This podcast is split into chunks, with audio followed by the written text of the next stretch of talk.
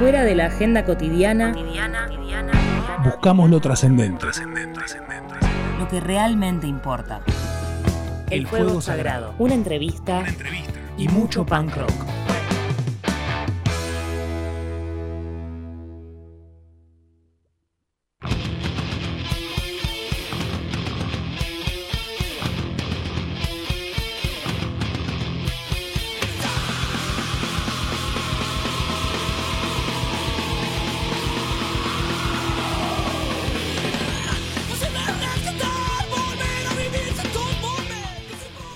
Estamos indagando desde hace dos años qué es el punk, qué es ser punk en el siglo XXI. Esto es el fuego sagrado. Estamos en Radio Colmena y hoy estamos con una figura que es amigo de la casa, que está también en este viaje nuestro, que es haciendo arqueología del pasado, pero también con ese pasado que está con sus raíces llegando hasta nuestro presente. Como se habrán dado cuenta, lo que estábamos escuchando de la mano de nuestro operador estrella Lucas es a Fan People. Y es un poco de eso de lo que vamos a hablar esta noche. Un poco y mucho, porque tratamos también de ver de qué forma ese punk todavía hoy nos sigue impactando, atravesando, emocionando, enseñando, conquistando. Elegí la palabra que quieras, pero lo que sí es cierto que Fan People en ese momento, en los 90, una década difícil, compleja y totalmente atravesada por un montón de escenas, Fan People apareció y demostró que el punk se podía hacer de otra manera, resignificarlo, encontrar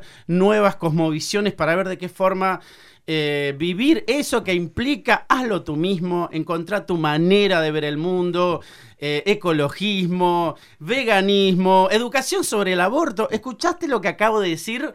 Año, años 90 había gente ya hablando de lo que recién 20, 30 años después seguimos dándole vuelta al tema. Pero estamos con el alma también de esto que es Dani Bisbal. ¿Cómo le va? Muy bien, buenas noches a los dos. Bien, dijo dos, y es porque estamos con Beto Alfaro, el escritor que nos va un poco a iluminar y, con él vamos a desentrañar un poco ese artefacto estético, político que fue Fan People, porque acaba de sacar un libro precioso que acá lo recomendamos eh, que lo tengan, eh, no solamente la gente joven, sino cualquier ser humano con un poco de alma. La mayor protesta es el amor. ¿Cómo le va, Beto Alfaro? Buenas noches, ¿cómo va? Bien, gracias por la invitación. ¿eh? Por favor, un placer. Vos sabés que veníamos en, en- en este mes de agosto indagando un poquito los 90 y distintas figuras al- alrededor del, del modo en el cual se vivió cierto punk en, en los 90. eh, y cuando surge, claro, la, la- la idea de tu libro que estaba en nuestro radar, nos pareció que Fan People era, ¿no? Como una figura estelar. Mm. Quizás la, la que más vivió, y, y lo voy tirando como preguntas y vos vas eh, agarrando la que más te cope. La que más realmente lo vivió en carne propia y trató de sostenerlo, y hasta el día de hoy creo que, que Necro, Boom Boom Kid, Carlitos, como querramos llamarlo, eh, lo está viendo que es el do it yourself, tratando de tener y conjugar lo sonoro y lo ideológico, tratando de sostener la independencia como, como forma de vida, ¿no? Digo, fan people pensando en esos 90. Sí, bueno, es verdad, eh, me parece que en los 90 había como varias opciones de, de punk desde lo musical. Y, y de repente me parece que Fan People vino a mm, proponer una nueva lectura de la situación, eh, ya sea con los problemas que aquejaban al mundo y, y- y al país en ese momento, pero también hacer una relectura de, de cómo era llevar adelante un proyecto artístico vinculado a un género que, si el rock era marginal, en aquel momento algo todavía era marginal, imagínense el punk, ¿no? Para el que nos está escuchando. Eh, así que, cómo era mm, eh, editarse, eh, no tener vínculos quizás con promotores de shows, sino directamente con seguidores de la banda que por ahí podían tener un predio, un garage o conseguir una sociedad de fomento del barrio para hacer un show. Y por ejemplo ahí ya tenías eh, algo diferente a lo que era el circuito tradicional del rock a la hora de tocar, ¿no? Que, siempre estuvieron los, los lugares establecidos para tocar. Y sin embargo, Fan People cuando no le gustaba algo eh, que tenía que ver con un contrato para tocar, bueno, ok, no, vayamos a los barrios, vayamos a la sociedad de fomento, clubes, eh, casas tomadas, centros culturales o el garage de tu casa. Ese, ese es solamente uno, quizás, de los disparadores que los tipos pusieron sobre la mesa como para llevar adelante eh, una banda de rock, digo, ¿no? Qué bueno eso que decís, ¿no? Creo que por eso también está esa conexión tan fuerte de, de Necro con Patricia Pietrafesa, con Rosario Blefari, Mm. con gente que empezó a hacer la suya desde ese lugar, ¿no? Pero quería sumar otro elemento también un poquito más general en términos de, de fan people, eh, que son dos cuestiones. Una es la también, eh, no hay, y esto lo tiro pensando en perspectiva, y en ese momento yo, siendo un niño, ahora soy Mm. viejo, estoy por morir por suerte, pero en ese momento era niño, y me alucinaba que pensar que una banda tuviese tan imbricada lo político y lo estético, eh, estuviese llegando como llegaba Fan People. Esa es una Mm. cosa que te tiro. Y la otra es venir del conurbano. Zárate, Campana, no es joda. Digo, en este momento hay algunos colectivos que nos llegan bastante rápido, pero en el 90 pensar armar una estructura de cuatro personas con, problemas familiares, sabiendo tocar más o menos, digo, dos cositas increíbles, con urbano, eh, ideología casi de vanguardia, diría. Sí, bueno, nombraste al menos una persona muy importante en lo que es eh, el costado político, ideológico de la banda, que es Patricia Petrafesa. Eh, y también estuvo Gerardo Decadencia, Mm. uno de los primeros punks de, de acá de la Argentina. Y, y traigo estos dos nombres porque ellos son los que de alguna manera iniciaron en los 80 la cultura punk y la contracultura. eh, a través de publicaciones, fanzines, eh, con temáticas que nombrabas al principio, ¿no? Y vos sabés que ese vínculo eh, hizo que Fan People tomara esas banderas que, que- que en realidad las, ya las habían propuesto y las, las pusieron en la mesa. Patricia y Gerardo, por ejemplo, por, por nombrar esas dos personas, en los 80. Pero en los 90, obviamente que hay otra exposición. De hecho, Fan People toma una cierta popularidad dentro de la escena underground. Y, y bueno, todos estos tópicos, eh, la verdad que Fan People los amplificó. Porque hasta los 80, a finales de los 80 era también como muy underground, muy marginal. Y bueno, al tener esta cierta popularidad de Fan People, como, como, como les decía, reitero, les dio otra exposición. Y eso hizo, hablando con el tema del conurbano, eh, eso hizo que, mm, por ejemplo, pibes como yo, que viajaban de zona sur a capital con un colectivo, ¿De dónde hablamos, Beto? y yo me tomaba el 98 de Brazatí, me bajaba en la esquina de cemento y ahí eh, iba hasta, hasta Estados Unidos 1, 2, 3, 4, ¿era, no? Más o menos. sí, sí. Eh, y después me iba con la mochila llena de flyers y llena de fanzines y me iba con un montón de información, que esa información no estaba en ningún libro, no estaba en, ningún, eh, en ninguna institución. eh, y es ahí donde también nosotros empezamos a cuestionar a las instituciones, por ejemplo. Total. Eh, pero bueno, esto, ¿no? Es- esa, esa, esa idea de difundir cierto contenido que al tener cierta popularidad no, deja- no la dejaron de lado, ¿viste? Eh, no, la, la siguieron impulsando. ¿Sabes, sabes qué bueno esto que lo que está contando Beto? Es que muchas de las entrevistas también que dio Necro contando un poco Mm. su infancia adolescencia es tal cual lo que abas- acabas de contar vos. Venir de campana con el tren, bajarse, ir al Parque Rivadavia, saber, eh, incluso había fancineros que no iban todos los domingos y él tenía que volverse y esperar el otro domingo para ver si traían algún fanzine o podía intercambiar alguna música. Digo, Mm. Ahora con la cuestión de internet, yo creo que estamos en un estado, digo, por esta cuestión de, del- de la accesibilidad en, en- en versus poner el cuerpo en los 90, Mm. yo creo que incluso estamos ahora en una etapa parecida, porque hay que buscar mucho en internet para llegar a la buena merca, digamos, Sí. ¿no, Dani? Hay de todo y ese es el problema. Claro. O sea, Sí. tanta oferta es como un medio contraproducente de ratos. Eh, y además es encontrar lo que de verdad tiene la posta, digamos, cuál es la verdadera. Eh, y me parece que, va, no sé, yo escuchando, yo no, no viví eso, tipo, no, no llegué a ir a ver a Fan People, a ver los fanzines, que es algo que me hubiese encantado. Eh, pero siento que también, o sea, algo que tiene el punk y el hardcore, que es esto de, de- de generar comunidad entre bandas y eso, también me imagino que entre eh, el público que lo seguía se generó eso. Mm.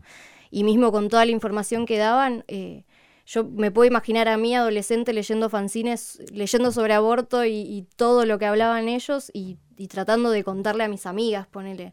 Me imagino que también estaba eso, como tratar de llegar a otros, a otras cabezas.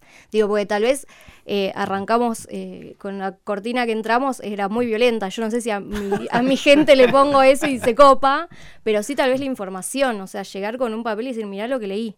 Sí. Eso siempre me flasheó mucho.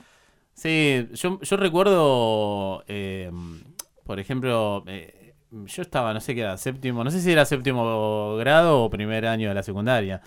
Eh, y teníamos esas carpetas de, de tapa negra que eran tipo goma y que vos al liqui- con el liquid paper Sí. podías escribir, no sé qué pone fan people, pone, ¿no? Entonces, y me acuerdo que tenía un compañero que también le gustaba fan people, de hecho fue él, él quien me prestó el cassette grabado de anestesia. Y tenía eh, anticonceptivos para no abortar, aborto legal para no morir. Nosotros, a ver, con po- a Sí, ver, sí. con poca información, o sea, no es que eh, eh, teníamos toda la data de por qué la mujer había tomado esta postura, ¿no? Bueno, pero más o menos, por por un lado, más o menos la, la teníamos.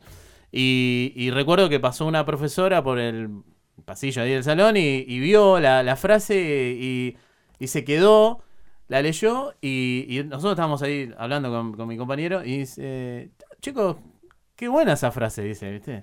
Y bueno, ahí empezamos a charlar, fue una, una charla muy breve, pero yo recuerdo como la reacción de la profesora y, y el hecho de que ahí empezamos a conectarnos de otra manera con ella. Y sí. Y, y además eh, sentí como que su, su pensamiento, su opinión eh, eh, con, con respecto a ese tema era como algo que era muy de ella, que me parece que en, en esa escuela, no sé si tenía la misma, el- la misma ida y vuelta que, que tuvo con nosotros a partir de una frase, ¿no? En una carpeta. Total. Eh, digo, bueno, estas cosas, esto que decís vos, los vínculos que se generan a partir de ciertas temáticas y bueno, de- en, en este caso, los recetarios de Fan People funcionaron como una verdadera red, una verdadera red social. Sí. Porque sí, vos sí, sí. a un show y había chicos interactuando con los fanzines, eh, eh, hablando con otros sobre ciertas temáticas de los fanzines. eh, bueno, ibas a, a comprarte algo al- de, merch de la banda y estaban ellos vendiendo su merch y por ahí estábamos charlando con ellos, así, una cosa así. Y después estaban tocando ahí arriba. Entonces, bueno, ahí también se generó como una red bastante particular. Sí, y, también, esto dicho por las veces que fui a, a Cemento a, a ver a Fan People y bandas también similares, te digo que muchas veces ibas solo pensando que estabas en este planeta sin nadie Sí. que, que- que pudiese tener tus intereses y ahí los encontrabas también. Es- Mm. ese es el tipo de red social que hablaba Beto, que me parece que era hermoso ahí. Sí. Y, y- y esta pregunta me, me sirve como puente para, para empezar a charlar un poquito del libro. Porque si bien era una historia que faltaba, la de Fan People, eh, esta historia que vos bien contás en La mayor protesta es el amor, me pregunto cuándo fue la, la- digo, este interés estuvo toda tu vida con vos, pero ¿cuál fue el detonante, el momento? Porque hay una instancia de contemplación de la idea a pongo el cuerpo, apoyo el ojete en la silla, a, abro el Word, empiezo a escribir, investigo, entrevisto, me clavan el visto y sigo. ¿Qué pasó ahí entre contemplación y acción? Eh, uh, muchas cosas. Eh, vamos a resumirlo en que eh, la idea quizás primaria arrancó en el 2014, 2015, por decirte, una cosa así. Eh, y yo estaba muy cebado con los documentales en esa época, ¿viste? Me parece un recurso periodístico fantástico el, el documental para contar. Y mm, entonces eh, tenía contacto con gente de una productora, eh, Trompo Producciones, una productora audiovisual de La Plata. Y les tiré la propuesta, les conté por dónde iba a ir el, el- el laburo y les recopó. Y empezamos a hacer entrevistas. Las primeras entrevistas fueron en formato audiovisual. Después, obviamente. Perdón, para este proyecto. Sí, Ah, sí, sí, sí. Pero fueron, habrán sido cuatro o cinco las primeras. Eh, después ya se complicaba mucho tener que coincidir con mis horarios, los horarios de los chicos de la productora, eh, el horario del entrevistado, llevar eh, los fierros a tal lugar. eh, bueno, en sí, bueno. Eh, se empezó a complicar eso. Y, y después me di cuenta que no, que, que me parecía que, la historia daba para que esté en, en papel. O sea, loco, estamos hablando de fanzines, de publicaciones, de independencia. eh, y de algo tangible, ¿no? Porque si bien el documental hubiese quizás terminado en un canal de YouTube y pudo estar al alcance de todo el mundo, también yo a veces siento que, que los materiales que están colgados en internet están perdidos. Entre tanta abundancia, como decía Daniela recién, ¿viste? Entonces dije, no, esto tiene que ir al libro. Empecé a desgrabarlas. Lo que sí hice fue que eh, cada vez que terminaba una entrevista se tenía el tiempo para volver a casa y ponerme a, a, a desglosarla y, y- y pasarla a, a texto. Ya trataba de hacerlo en el momento. Porque venía con una adrenalina eh, hermosa. Sí. Porque los entrevistados me tiraban respuestas que yo quizás imaginaba, pero que tenían otra, una carga mayor. Había, había más data. Entonces trataba de quedarme con esa adrenalina y pasarlo a, al Word. Y en el 2018 yo estaba estudiando la licenciatura en periodismo en la UNDAP, en la Universidad de Avellaneda. Y hay una materia que se llama escritura creativa que en un momento mm, el profesor nos propuso para cerrar el cuatrimestre, eh, tienen que entregar una crónica de algo real, puede ser el pasado o el presente, pero en formato crónica. Bueno, y yo ya tenía algunas cosas ya escritas. Dije, bueno, voy a ordenar lo que tengo y se lo, se lo, se lo muestro. Y se lo mostré y el loco se acordó un poco de la época y me dice, me dice, che, me dice, esto, esto está para publicar, me dice. Ok. Me dice, sí, dale, metele un par de cositas más, pero esto está para publicar. Bueno, listo, dale, sí. Y bueno, busqué qué, sitio podría llegar a publicarlo. En ese momento todavía estaba Subcultura Press, que hacía muchas coberturas de shows, discos, eh, que la llevaba adelante Leandro N. Y bueno, les mandé un mail, les comenté, les mandé un adelanto, así, un recorte de lo que había escrito. Y, y bueno, Leandro me contesta y me dice, che, mirá, a mí Fan People me encanta, me encanta su, su, ética de trabajo. Me dice, así que reda para, para publicarlo. Pero es un, eh, me dice, es un bastante info, me dice, vamos a separarla en tres. Así que hacemos tres capítulos, me dice. Ok, dale, búscale un nombre. Bueno. Cuando se publica el primero, empezó a haber un poco de ruido, mm, viste, a través de las redes sociales, y ahí dije, no, esto ya está, esto. Eh, porque además hubo devoluciones. eh, porque encima en, en la publicación Leandro puso que esto iba a ser, era el adelanto de un libro.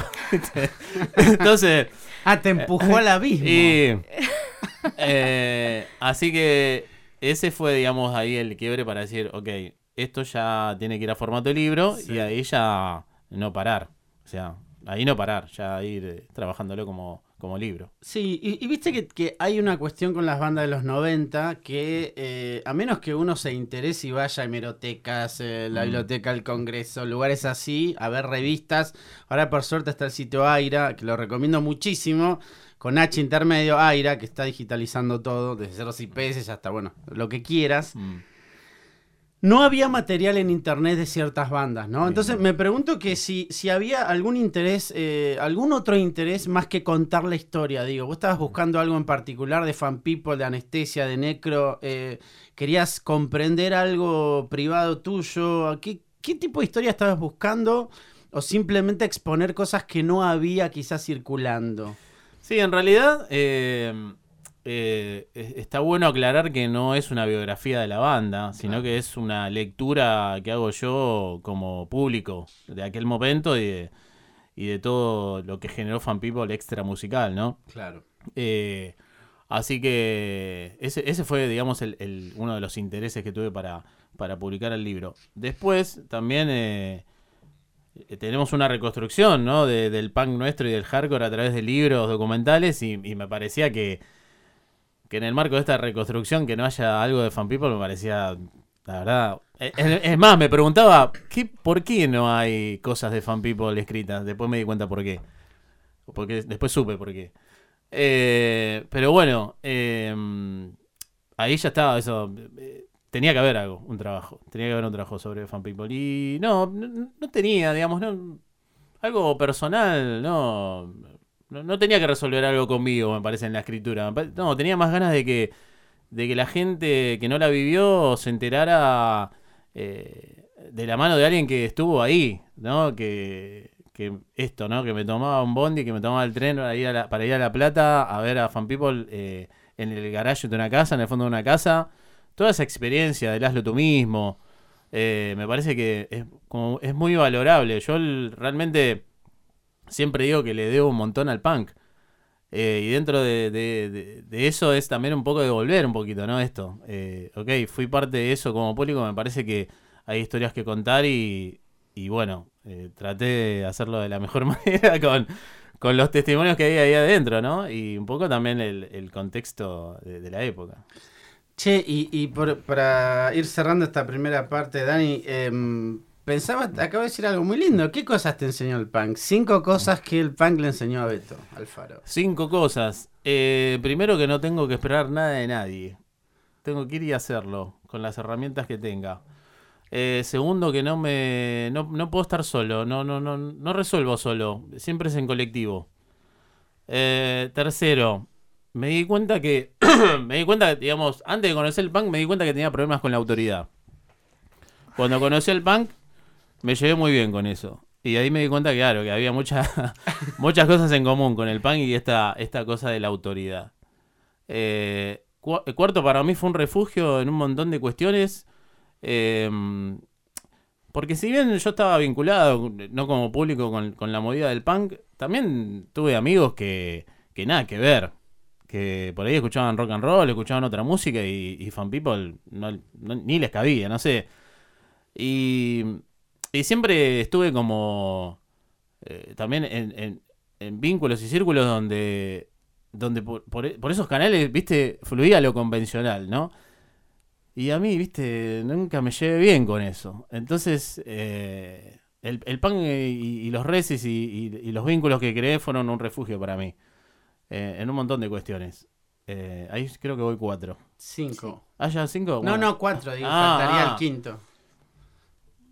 Y no sé, pero es un montón ya lo que no me parece. Pero Sí, da para una Eh, vida eso. sí, sí. sí. Eh, un montón de cosas, sí, sí, un montón de cosas. Eh, qué sé yo, no sé. Podría meterme en cuestiones más, eh, ¿no? De mi vida privada, no sé, qué sé yo. Vínculos familiares, cómo fueron esos vínculos, fa- vínculos familiares, no sé. Eh, pero, no sé, eso. Yo me, me gusta mucho lo de la palabra refugio. Porque, mm, y además, también como yo recuerdo la época del 90, si bien no, no podía hacer una lectura, ¿no? Eh, como la que uno hace, no sé, a los treinta y pico de años con cierto bagaje y Sí. experiencia, pero yo recuerdo que fue muy dura la década del 90, socialmente, culturalmente. eh, era, era heavy prender, por ejemplo, la televisión y ver todo lo que estaba sucediendo, ¿no? Sí, y, sí. y- eso que te estoy hablando de televisión convencional, ¿no? Que también tenían sus, sus, eh, sus, sus, no sé, sus, sus- sus arreglos, sus las lo que existe ahora, lo que existe ahora, ¿no? De- entre, entre la connivencia política, empresarial y, y los medios de comunicación. Em, pero fue jodido, fue jodido, fue jodido. Eh, yo vi fábricas cerrándose, eh, pibes que los padres se quedaban sin laburo. eh, fue, fue heavy, fue heavy. Sí, eh, estaba pensando en, en esto del refugio que, nada, ustedes lo vivieron tal vez en los 90, yo en los 90 era un poco pequeña, pero que después a mí me llegó en el secundario cuando un preceptor me prestó anestesia y me dijo, mira, tenés la Un mochila... Un preceptor. Sí, Esa es la escuela en que un queremos. colegio Eh, claro. católico, ¿eh? En un colegio Y bueno, católico. y bueno. Me vio con la mochila del otro yo y dijo, che, si te gusta el otro yo, te tiene que gustar Fan People. Oh. Toma. ¿No lo conocías hasta ese momento? La anestesia, ese disco, no tenías No. conocimiento. Ok. No. Y me di- después vino y me dio todos los CDs y me dijo, toma, grabaste todo esto. hace, hace algo con tu vida. Y bueno, Bien. sucedió. Pero sí sirvió de refugio eh, tanto esta banda como un montón más. Y me parece que a diferencia de muchas bandas convencionales eh, o que van por ese camino Mm. convencional, las letras nos ayudan como a encontrar ciertas cuestiones, me parece. Va, a mí por lo menos hoy me basé en eso para musicalizar el programa. Em, vamos a escuchar tres temas hoy, no, no va, más allá del que eligió Beto. Eh, ahora vamos a escuchar dos temas eh, de mis favoritos y de esos que los escucho para arrancar bien arriba, que son A mi manera y Ánimo. ¿Cuál es tu fuego sagrado? ¿Cuál es tu fuego sagrado?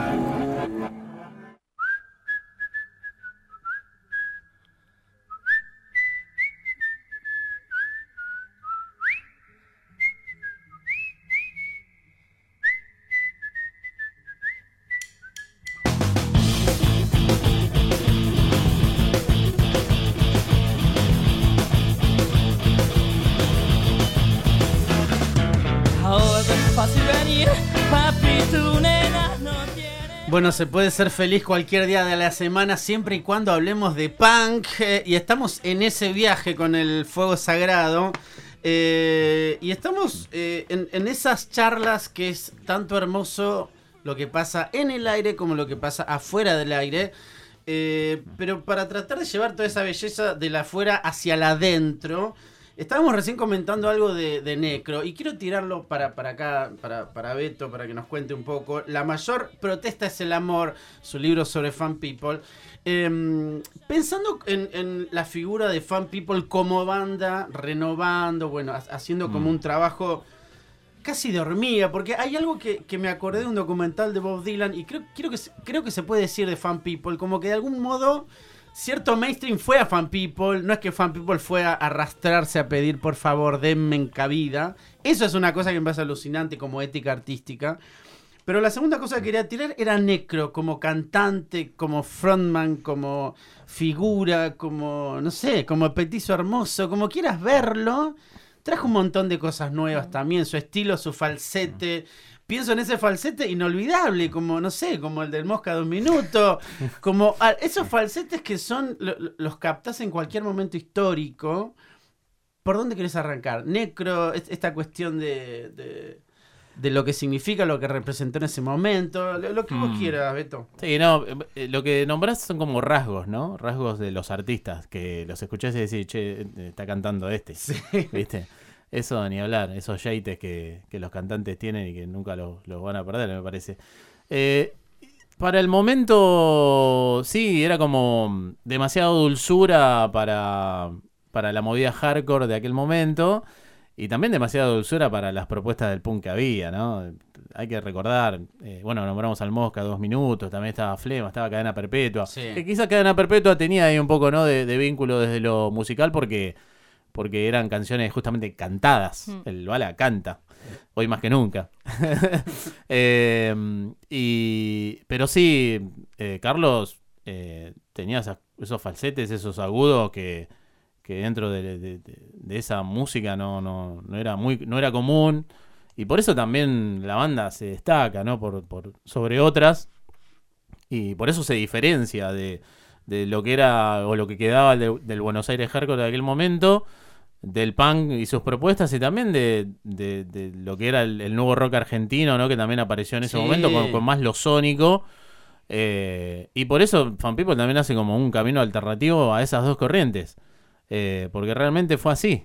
Eh, no, los, no, los, no los siguieron todos, toda la gente que iba a ver bandas de- del Buenos Aires Hardcore y tampoco toda la gente que consumía quizás el nuevo rock argentino. Por eso se armó como ahí un público específico y propio. Eh, Incluso pensaba mientras te escuchaba sí, que hay, hay por ahí quizá una de los pienso ahora por qué sobreviven bandas, ¿no? Y me parece que Fan People es una de esas que incluso generan quilombo en sus propios territorios, digo, pensando en eh, que muchas veces lo he escuchado a Necro en entrevistas decir que su mismo, no sé, festivales donde no los trataban tan bien, gente del Mm. hardcore, del punk, que no los trataba muy bien, es como que incluso, digo, bardo hacia adentro de casa, ¿no? Como que pareciera Sí. que el rechazo de los tuyos y vos sobrevivir a eso te permite quizás trascender algo, ¿no? Los pienso, los sí, tiro. sí, bueno, yo tengo un amigo que vivió toda la época del Buenos Aires Hardcore y siempre me dijo que cuando los vio por primera vez en Arlequines, eh, él, a él le gustaba mucho Dag y, y no demuestra interés. Y cuando vio a Fan People en vivo, ya la visión ya era distinta y entre ellos se preguntaban, ¿y estos locos de dónde salieron? Porque, porque la estética también era como entre hippie, viste, y, y punk, viste, una cosa así. Eh, Hippie sui generis, Claro, hippie a la y- y- Bartola. claro, claro, sí, sí. porque- y bueno, y Carlos con, con dreadlocks amarillos, ¿no? Nada Sí, que ver, sí. una cuestión con la otra. Juli con pelo largo, más metalero, Lucas quizás ahí como, como más skater, ¿viste? De, de con de música pesada, no sé por decirlo de alguna manera. Y como que también, viste, la, la estética era muy variada en cuanto a ellos arriba del escenario. Eh, entonces sí, son, son cosas que, que irrumpen con lo que había y por eso también llama la atención, ¿no? Por eso, no sé, se cambiaron de nombre por una cuestión legal antes de grabar el disco Anestesia y sin embargo cuando van y presentan el, el disco hay casi más de 800 personas en, en, en Vecchia Unione, Unión y Benevolencia, creo que. Sí, sí, sí. eh, Ahí en Microcentro, eh, sí. Claro, y, y bueno, y era como la ex anestesia, pero bueno, pero tenía que estar para ir a ver a la banda, ¿viste? y sin embargo la gente cayó. Había algo ahí, ¿viste? De hecho, cuando, antes de que salga anestesia, eh, hay un programa de radio que eh, difundía toda la movida punk y hardcore de, de Buenos Aires en aquel momento. No sé si era Pasión de Multitudes, no estoy muy seguro. Eh, pero si no, está ahí, eh, ese programa u otro. Y mm, los primeros discos van a una, una disquería que es Bad Hall y van sin tapa. Porque porque la gente los estaba pidiendo en el programa de radio. Che, ya salió el disco de Fan People, ya salió, salió. Sí, salió, pero va sin tapa. Bueno, esos primeros discos fueron eh, a, a la disquería sin tapa y se vendieron el mismo día. No sé, poner que había 100 discos, 150, bueno, se vendieron el mismo día. Una cosa así. Algo había ya, ¿viste? Ya estaba haciendo un poco de ruido la, la banda. eh, así que bueno, esto tiene que ver, me parece, con un poco con diferenciarse ya eh, desde la originalidad, porque ni siquiera fue que se propusieron, che, queremos ser distintos a esto. No, me parece que, que Fan People también es, es ese tipo de casos donde eh, se unen cuatro personas, generan algo que eh, si querés buscarle exp- explicación hasta ni hace falta, ¿no? Porque, ¿viste cuando hay química? Y eso se ve plasma- plasmado en los primeros dos discos, se ve muy plasmado. Vos fíjate que Carlos venía de Campana, Lucas de Ituzaingó, eh, Gato era de Belgrano y, Chuli de Palermo. Eh, digamos que la sede fue en Palermo porque, porque ensayaban en la casa de Chuli, el bajista, pero ahí tenías un crisol de diferentes experiencias, ¿viste? Eh, y bueno, y sin embargo, eso fluyó y hicieron grandes canciones, discos, y bueno, por algo también fue la banda que fue, ¿no? Más allá de, de- de lo extra musical, Sí, sí, también total. había una propuesta estética y musical, ¿no? Sí, sí. Y, y metámonos ahí, porque me parece algo, ¿no? Sí, no, yo quería volver un poco a algo que hablamos fuera del aire un segundito, eh, que era el tema de Necro cantando en español e inglés. Mm, Eh, que nada, sí teníamos tal vez a Luca, eh, sí. que, que, ven- que ya lo hacía, pero bueno, él Sí. venía de afuera, qué sé yo. Necro de, el conurbano hablando en inglés claro, sí. para gente que tal vez, o sea, es- yo no sé si el público hardcore punk de acá en su momento bancaría esa. Y no sé, no sé, no sé, si... Porque ahora es más normal, digo, lo escuchás y ya sí, está. sí, obvio. Pero bueno, también tiene que ver con, con eso, con eh, un ingrediente más a lo que había, me parece. También estaba Masacre, que también cantaba un poco en Sí, inglés y verdad. castellano, ¿no? Eh, Pero me da la sensación que, eh, quizás estoy hablando con el diario el lunes, que Wallace lo hacía como más seriamente y Ah, bueno. un poquito necro, medio que patinaba, no le importaba, iba, hacía como una especie de gang- inglés gangoso y lo Sí. metía y quedaba hermoso. Sí. sí, bueno, eh, por ejemplo, Masticar eh, no dice sábado, No. dice sá- sábaro. Bueno, tienen. Él inventó como algunas palabras ahí que. Nada, las metió y quedaron. Que, que también, qué sé yo, está, está bueno, o sea, digo, ¿no? Como eh, tomarse esa libertad y... En realidad, eh, tener cierto coraje para decir, che, loco, la verdad que lo quiero decir como, sábado, como sábaro y no como sábado. Una cosa Sí, así. una. Invento mi propio inglés, lo mezclo con el castellano eh, y bueno, y que, y que fluya. Igual en el, en el video home del 95, cuando cae el sol, le preguntan ahí a Negro por qué canta en inglés. Y el chabón dice que le costaba mucho armar una, una canción en castellano directamente, entonces primero como que le salía la fonética del inglés. Entonces a partir de esa fonética eh, de, de falso inglés, terminaba escribiendo finalmente ¿no? Eh, una, una letra en inglés. Me encantó. Pero vayamos a entonces esto que, que para sumar a lo de Dani, las eh, la propuesta estética, vemos de los discos también, porque quizá uno piensa en Cum Cum, pero en la discografía misma hay como una variedad, ¿viste? Uno a veces piensa, no sé, en gente como Mike Patton, ¿viste? Que hace, no sé, toma desde Italia hasta Tierra del Fuego lo que se le canta. Esta gente también era media demente en ese sentido, digamos, incluso canciones de, de 40 segundos hasta otra de estilos, Sí. bueno, Sí. Digo, ¿cómo, ¿cómo pensás la discografía, si querés en términos generales, y después si querés eh, concentrarte en algo? Porque eh, podemos pensarlo como una evolución, podemos pensar como un estallido, luego se separa la banda, y ¿qué, qué pasa ahí con la discografía genial de Fan People, no? Me parece que, que en ese crisol de que, del que estamos hablando, para mí tiene que ver con búsquedas, búsquedas de eh, del artista, me parece. Eh, quizás eh, me acuerdo que cuando salió Kun Kun, que era muy distinto a Anestesia en cuanto a lo sonoro y en cuanto Mm. a, la, a la composición, eh, viste como, uh, bueno, algunos decían, es una banda que se liberó. Ya estaba liberada de- desde el minuto cero, porque, ¿no? Eh, nada más que, que, que en esa búsqueda me parece que, que los tipos estaban muy abiertos. Eh, sí, también hay que, más allá de, de- de la voz de, de Carlos, me parece que eh, Lucas Sequeira como guitarrista eh, tiene un vuelo y tuvo un vuelo muy alto, me parece, en Fan People. Eh, bueno, de hecho, cuando Lucas deja de tocar, en Fan People no hay más punteos. Mm. Ponele, ¿no? Porque, Sí, sí, porque sí. entra Gori y Gori es otro estilo. eh, y también esa, esa es otra etapa también de la banda, ¿no? Para charlar. Pero me parece que tiene que ver con, con, con búsquedas en aquel momento.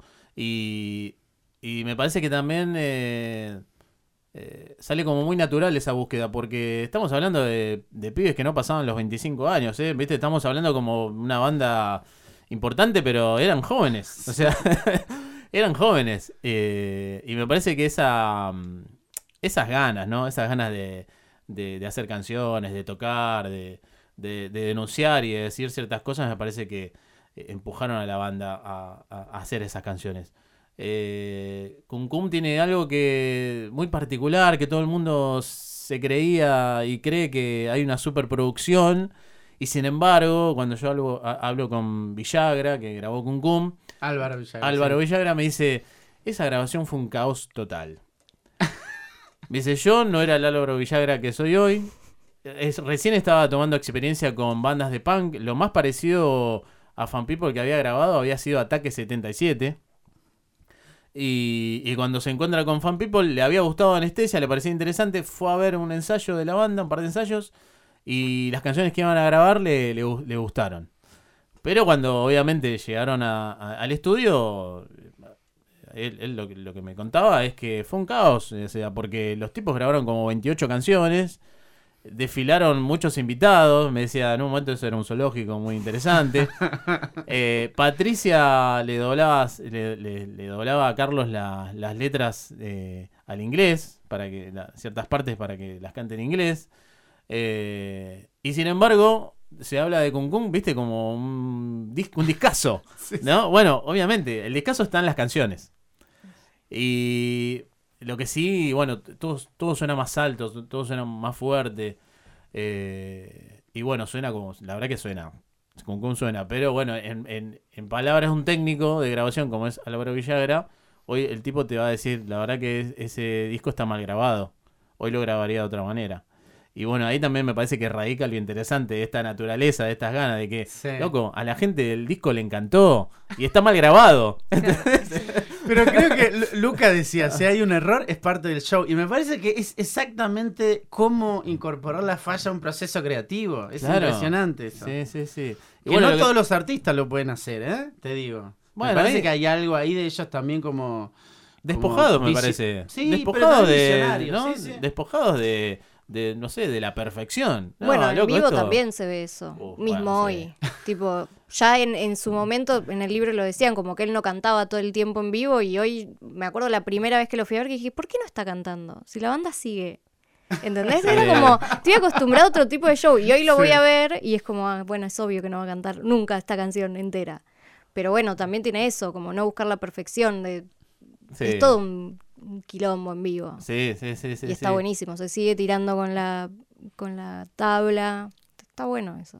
Sí, bueno, sí, es- esa interacción con la gente sigue, me parece, ¿no? De, de- de aquella vieja época, digamos, está presente. Y Sí. antes nombraste a Gori y el sonido que trajo él, que es totalmente diferente. Mm. Eh, ¿a vo- ¿Vos que en qué lugar te, de Fan People te pones? ¿Cuál te gusta más? ¿El de Lucas o el de Gori? No, bueno, yo el- me- o todo.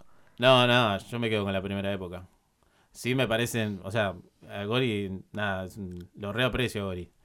Eh, pero es otra etapa. Es otra etapa, otra forma de tocar, otro sonido. Eh, y bueno, quizás me- obviamente me, me- me quedo con la primera etapa por una cuestión de, de que ese fue el impacto, ¿no? La llegada, el conocer a la banda en ese momento. Eh, pero por ejemplo, The Art of Romance me parece un discazo. Sí. Un discazo. Y, y bueno, y, y me parece que era Gori el, el que tenía que tocar de esa manera, ¿no? con ese sonido encima. Lo graban con Albini, que, que, que Albini, bueno, grabó a 50.000 bandas de todo el mundo. Eh, y le da justamente como ese toque, ¿no? Ese toque garallero. eh, que, que va, que va con, que va con la composición de ese disco, es así. Sí, O sea, total. no, no, Albini que, que labura con overall. sí. Eh, ¿Sabes que ahora que, que estoy mirando la remera, para quienes no, no, no la pueden ver, a, a Dani tiene una remera de Fan People.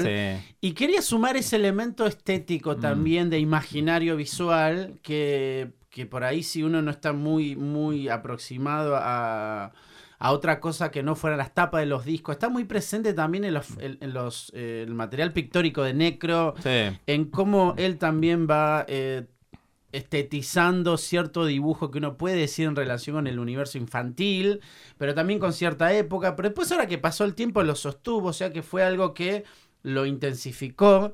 Quería preguntarte por eso también, porque a veces pensamos en ciertas bandas, pensamos en ciertos sonidos, pero hay otras que le dan ese plus estético de que también tenemos este territorio visual donde también nos gusta intervenir, ¿no? Sí. Bueno, igual eh, eh, lo que es estético, así visual de, de Fan People, el gran responsable es Tomás Spicoli, Mm. que, que bueno, que hizo la tapa de Cum Cum, eh, hizo muchos flyers de la banda. eh, bueno, Desarme que tiene ahí Dani. eh, hay, hay unos bocetos de, de Desarme que publicó Spicoli en su cuenta de Galería Masao que, que la verdad que están muy buenos. Eh, y, y también es muy, muy de esa, de, de ese, de esa, de esa imagen, ¿no? De esa, de esa textura, digo, por decirlo de alguna manera. Y es muy del collage, ¿no? Muy de, muy fancinero. Y, y bueno, Spicoli hoy para mí es un artista del underground, pero súper grosso, Sí, súper sí. grosso. Así que ahí me parece que, que Spicoli leyó muy bien, ¿no? Por dónde iba la banda. Además, a ver, él, él, for- él formaba parte de ese colectivo de, de laburo. O sea, Fan People no eran las cuatro personas nada más que tocaban arriba del escenario. Había otras como Gerardo de Cadencia, Emi Ron, eh, en su momento Carola Fontán que sacaba fotos. eh, bueno, Tomás. eh, así que había como un, grupo ahí que, que, que también ayudaba a que, a que la banda siguiera, ¿viste? En un momento eso se desbordó porque Fan People llenaba un cemento y, y bueno, y no, y no estaba dentro de un marco de una multinacional, ¿viste? Eran todos pibes que iban y cumplía cada uno un rol y para que eso siguiera funcionando. Y bueno, eso también es marcar una forma de hacer las cosas y marcar un camino para, para otras personas, ¿no? En el libro está retratado eso, ¿no? Hay, hay generaciones que fueron público como yo que hoy tienen su sello, su editorial y, tienen a Fan People como una referencia a la hora de encarar un proyecto independiente, por ejemplo. Y bueno, eh, ahí está, ¿no? Esa gente también eh, formó parte y, e hizo la- a la historia de la banda. Bueno, quiero señalar que el libro La mayor protesta es el amor es un libro independiente también, así que en algún sentido se continúa un camino do it yourself, así que en eso me parece admirable, así que Beto, genial eso, ¿no? Em, Dani, ¿crees que vayamos a las canciones? Bueno, dale, la última de hoy. Eh, no forma parte del, de- del primer eh, Fan People, pero sí forma parte, me parece, de uno de esos temas que mm, te sacan de una. O sea, y que si tenés que avanzar, es este el tema. Vientos. El Fuego Sagrado. Una entrevista Una entrevista. Y mucho punk rock.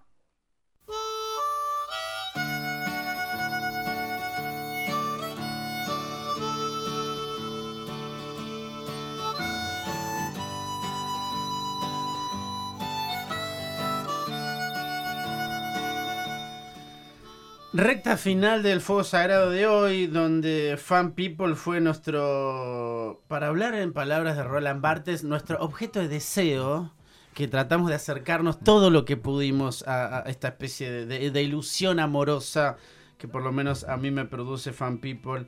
Em, ¿Qué pasa, te pregunto, Beto Alfaro, que está acá con nosotros, con Fan People se separa, ¿no? Mm.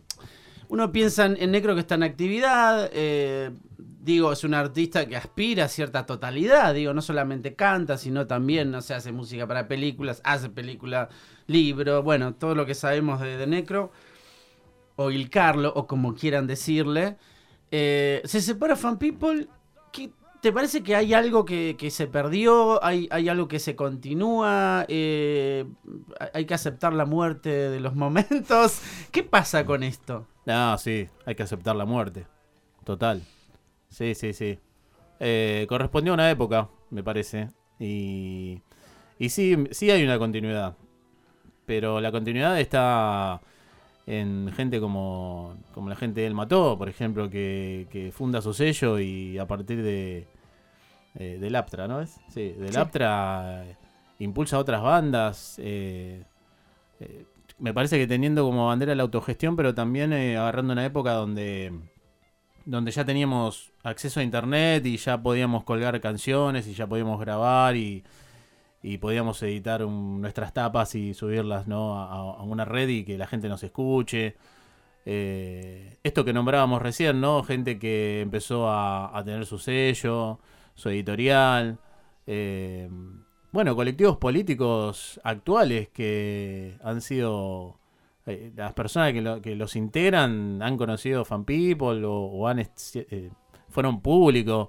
Me parece que la continuidad está ahí. la continuidad está en propuestas independientes, autogestivas y, en propuestas de, de colectivos contraculturales, ¿no? Que- que- que por suerte todavía existen eh, y que hasta, hasta ponen el cuerpo ¿no? en, en la calle, en, en esta era digital. Eh, y hay que aceptar la muerte.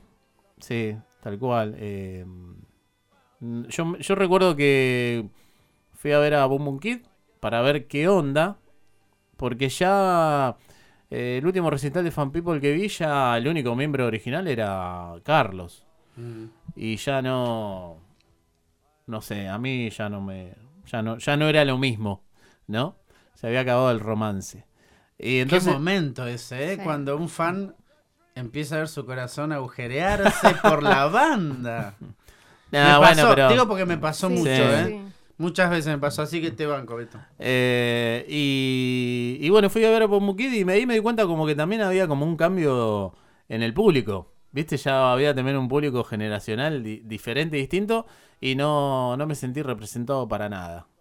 Y nunca más eh, fui a ver nada vinculado a, a Fan People, salvo, no sé, eh, Gori con Fantasmagoria, pero me parece una propuesta totalmente Mm. diferente. Eh, Lucas cuando volvió a tocar temas de Fan People, hasta hace, hace poco, Hace hace poco lo vi, Sí. porque de hecho me invitó, me escribió eh, hablándome del libro y me invitó a que vaya y si, quiere, si quería podía vender los libros, así que eh, lo fui, lo fui a ver a Quilmes, estuvimos charlando ahí un rato, eh, pero tampoco, digamos, como que en aquel momento cuando él tocó los, los discos no me despertó las ganas de ir a ver. Eh, no, o sea, quedó ahí como banda y ahora el legado está en esto que, que comentamos. Ya Mm. está. Yo tenía una pregunta, em, o sea, sí hay un montón de bandas que siguen el legado de la autogestión y demás, pero hay algunas que sigan más la parte em, eh, ideológica de las letras, digamos, esto de enseñar y cuestiones. ¿Vos ves eso ahora? Bueno, una para mí, la que levantó la bandera, la tomó, una de funerales, me parece. Con la cuestión LGTB eh, a full. Mm. De hecho, ellos en algún momento se autodenominaron hardcore puto antifascista, retomando la bandera del hardcore gay antifascista que había propuesto Fan People. Así que ahí tenés un, un- claro ejemplo. Eh, tanto Pablo como Charlie el Batero son personas activistas de diferentes lugares y, y- vínculos que tienen. Eh, así que ahí tenés un, ejemplo. Y, y después, sí, Desborde me parece una banda que también propone agresivamente, ¿no? De sus letras y su música, me parece que también propone ahí un poco lo que, lo que decía Fan People.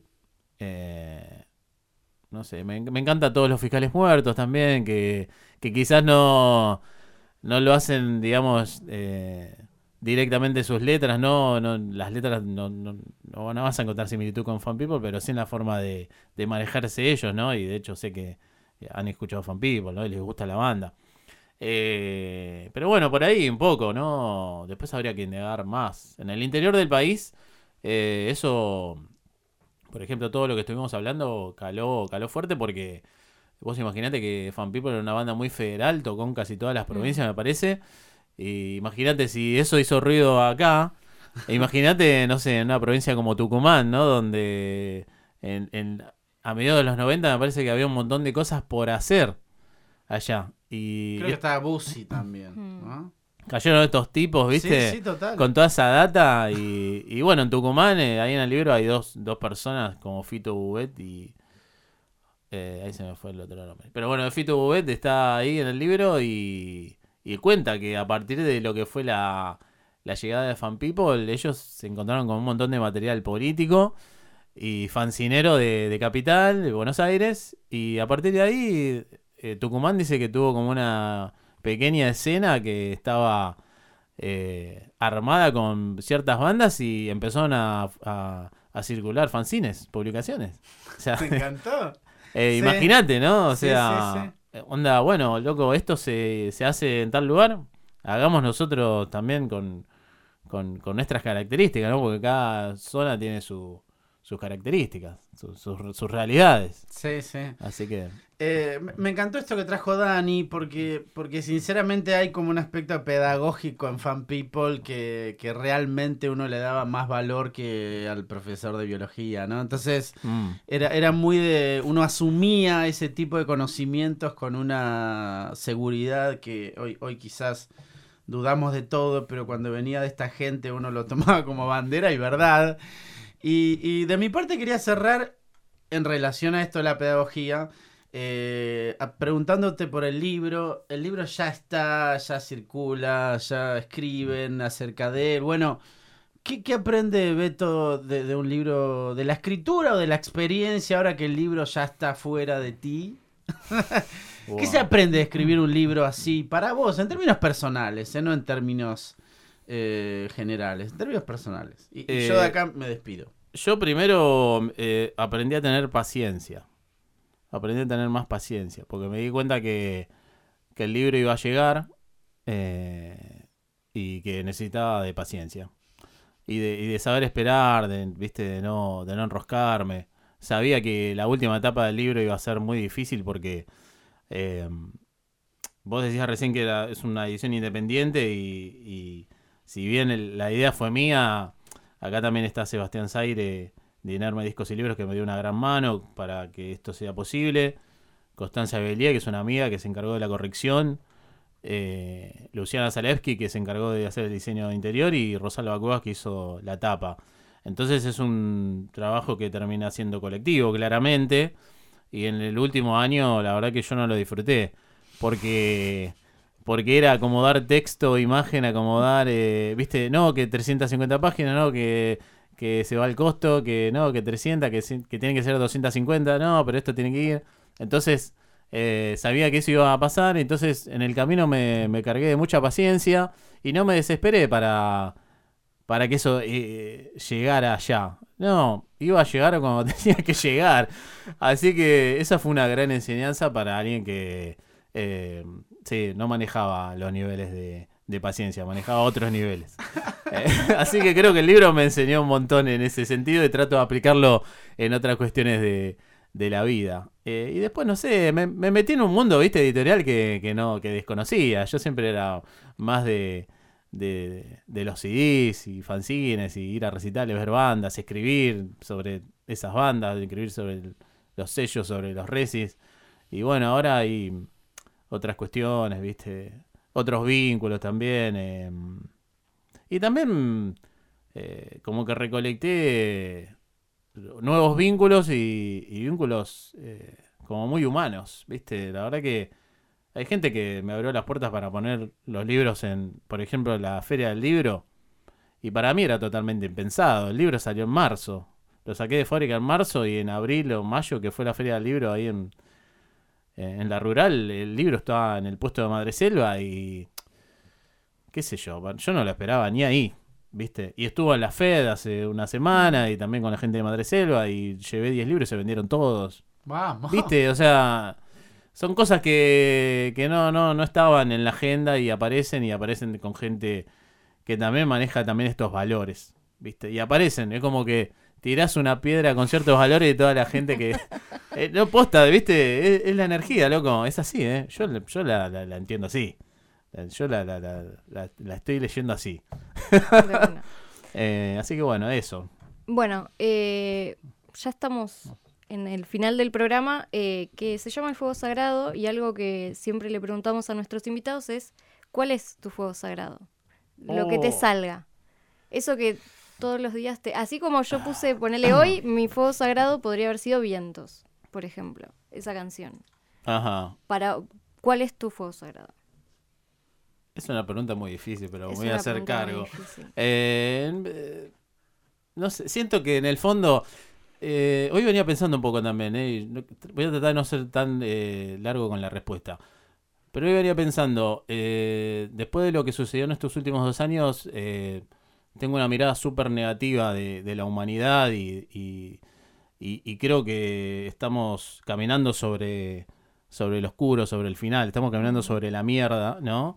Eh, pero sin embargo, yo digo, pero, che, loco, pero yo todos los días me levanto y me pongo a laburar en esto que tengo que laburar. A la tarde me voy a laburar a otro lado. Después llego a casa y sigo laburando. Los martes vengo acá. Eh, entonces hay algo que me está moviendo. ¿Viste? Y yo creo que todavía me, tengo mucho amor, loco. Tengo, me, no sé, me brota el amor. Me parece que, no sé, por ahí. Eh, no sé, estoy tratando de dejar algo. Me no sé, empecé con algo y bueno, no sé, el fuego sagrado debe venir por ahí. No sé, eh, lo estoy eh, pensando ahora y lo estoy expresando, pero es amor, amor por lo que por lo que uno quiere, amor por, por ver realizado algo. eh, amor. Me re gusta.